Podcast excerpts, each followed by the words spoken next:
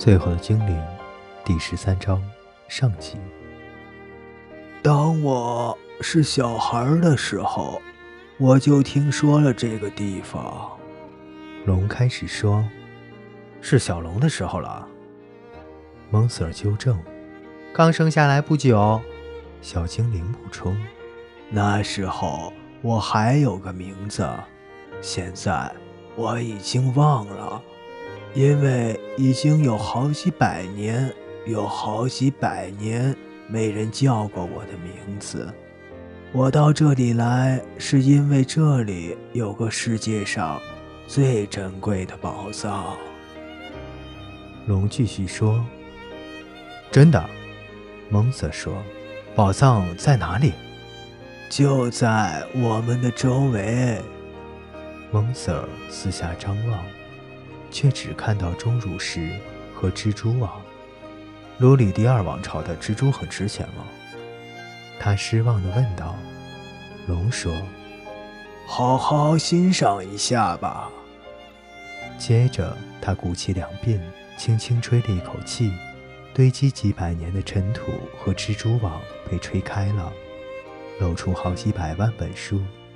这里是卢里第二王朝最大的图书馆，那是个知识的年代，大家都把这里当成圣殿，要保持安静，不准吐痰，手要洗干净，脚上的泥巴要先清理掉。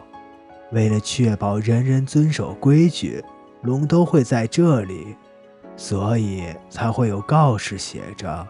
此处有龙，这是收藏知识最重要的地方。后来人不会写字了，忘了怎么看书，全世界越来越野蛮，连这个地方都不记得了。很多人根本不相信有过这个地方，但是我靠着我的翅膀，终于找到了这里。等我到了这里的时候，我真是快乐极了。全世界所有的书都在等我阅读，每次回想起来，泪水还会涌出我的眼眶呢。等到我年纪大了，力气没了，我的火也点不着了，翅膀也张不开了，甚至记不得自己名字的时候。我就在这里住下来。我太累了，年纪太大，飞不动了。唯一能让我不至于饿死的，是一把金色的豆子，是我从远处带来的。那里阳光明亮，雨水充足。为了不饿死，我不得不种更多的豆子。而在这座山顶上，也需要更多的热量。和水。可是这座山是火山，我移开了那块大石头，就会有很大的热量和很大的热气来温暖我的骨头和我的豆子，这样我的骨头就不会痛，豆子也可以长得很好。不久。我就开始害怕，所有那些升到天上的热气会让天变黑，让大地变冷。可是要把洞口一直塞住的话，我就会挨饿受冻死去。冻僵，又没有东西吃。可是你却造成了世界的饥饿和痛苦。小精灵叫道。蒙 Sir 连忙从龙的鼻孔前。把小精灵抱开，龙又开始哀嚎起来，但很低沉而微弱。我们碰到的每一个，为什么都会把时间花在痛哭上？蒙 Sir 问沙琴娜。不是每一个，沙琴娜瞪他。只有那些不会花时间想吊死我们的人。你能把那块大石头摆回原处吗？小精灵坚决而有礼貌地问龙：“让我又冷又衰弱的饿死吗？”“不是。”小精灵勇敢地说。他变得更加坚决。我不会让你死掉的。我发誓，我会永远陪着你，喂你吃东西。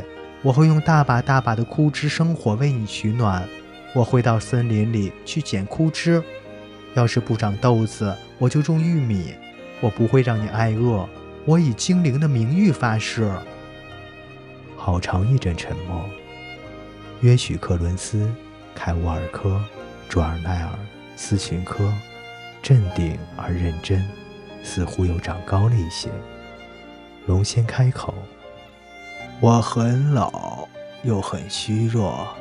我现在不能飞了，也不能喷火。”要是你骗我，我也没有别的办法，只能空着肚子冷死。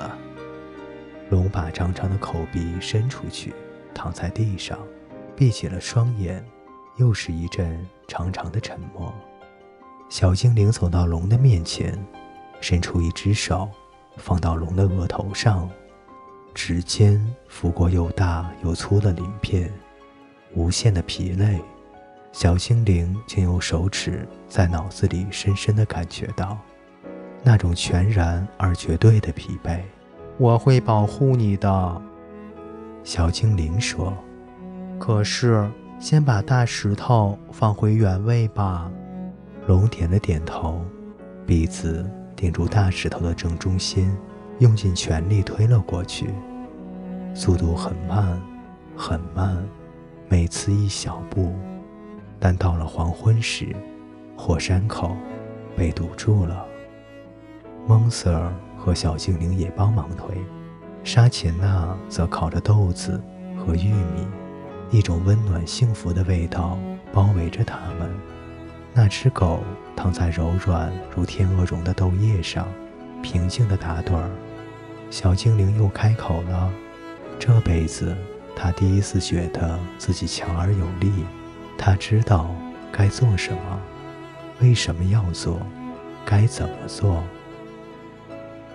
我会留下来陪你，给你找东西吃。他承诺。你喜欢玉米吗？喜欢，好极了。我的口袋里就有一些。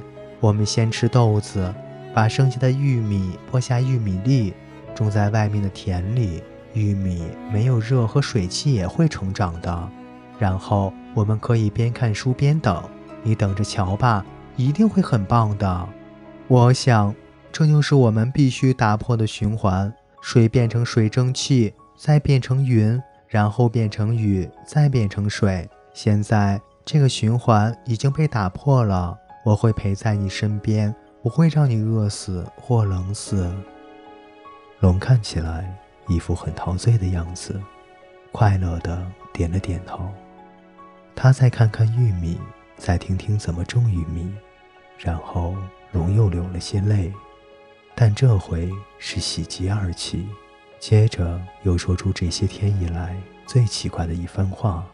他说：“另外有个精灵，很高的那个，之前经过这里，也曾经要龙把火山口封起来，因为他认为那些正是造成黑暗和大雨的原因。”而且，他也说愿意为龙解决饥饿的问题。但过了一天之后，那个精灵改变了想法，告诉龙说，如果他愿意的话，可以继续让火山口开着，因为那样对豆子有好处，而且有热气的烟柱子升起，可以让他儿子容易找到路。还说他儿子迟早会经过这里。来达成他的宿命。小精灵几乎无法呼吸。爸爸来过这里，爸爸来过这里。原本有机会阻止黑暗，让天下正常的雨量，让世界有正常的日照，让世界的饥荒和痛苦结束。但是爸爸没有这样做。这太可怕，太恶心，太卑鄙，无法想象。难以启齿。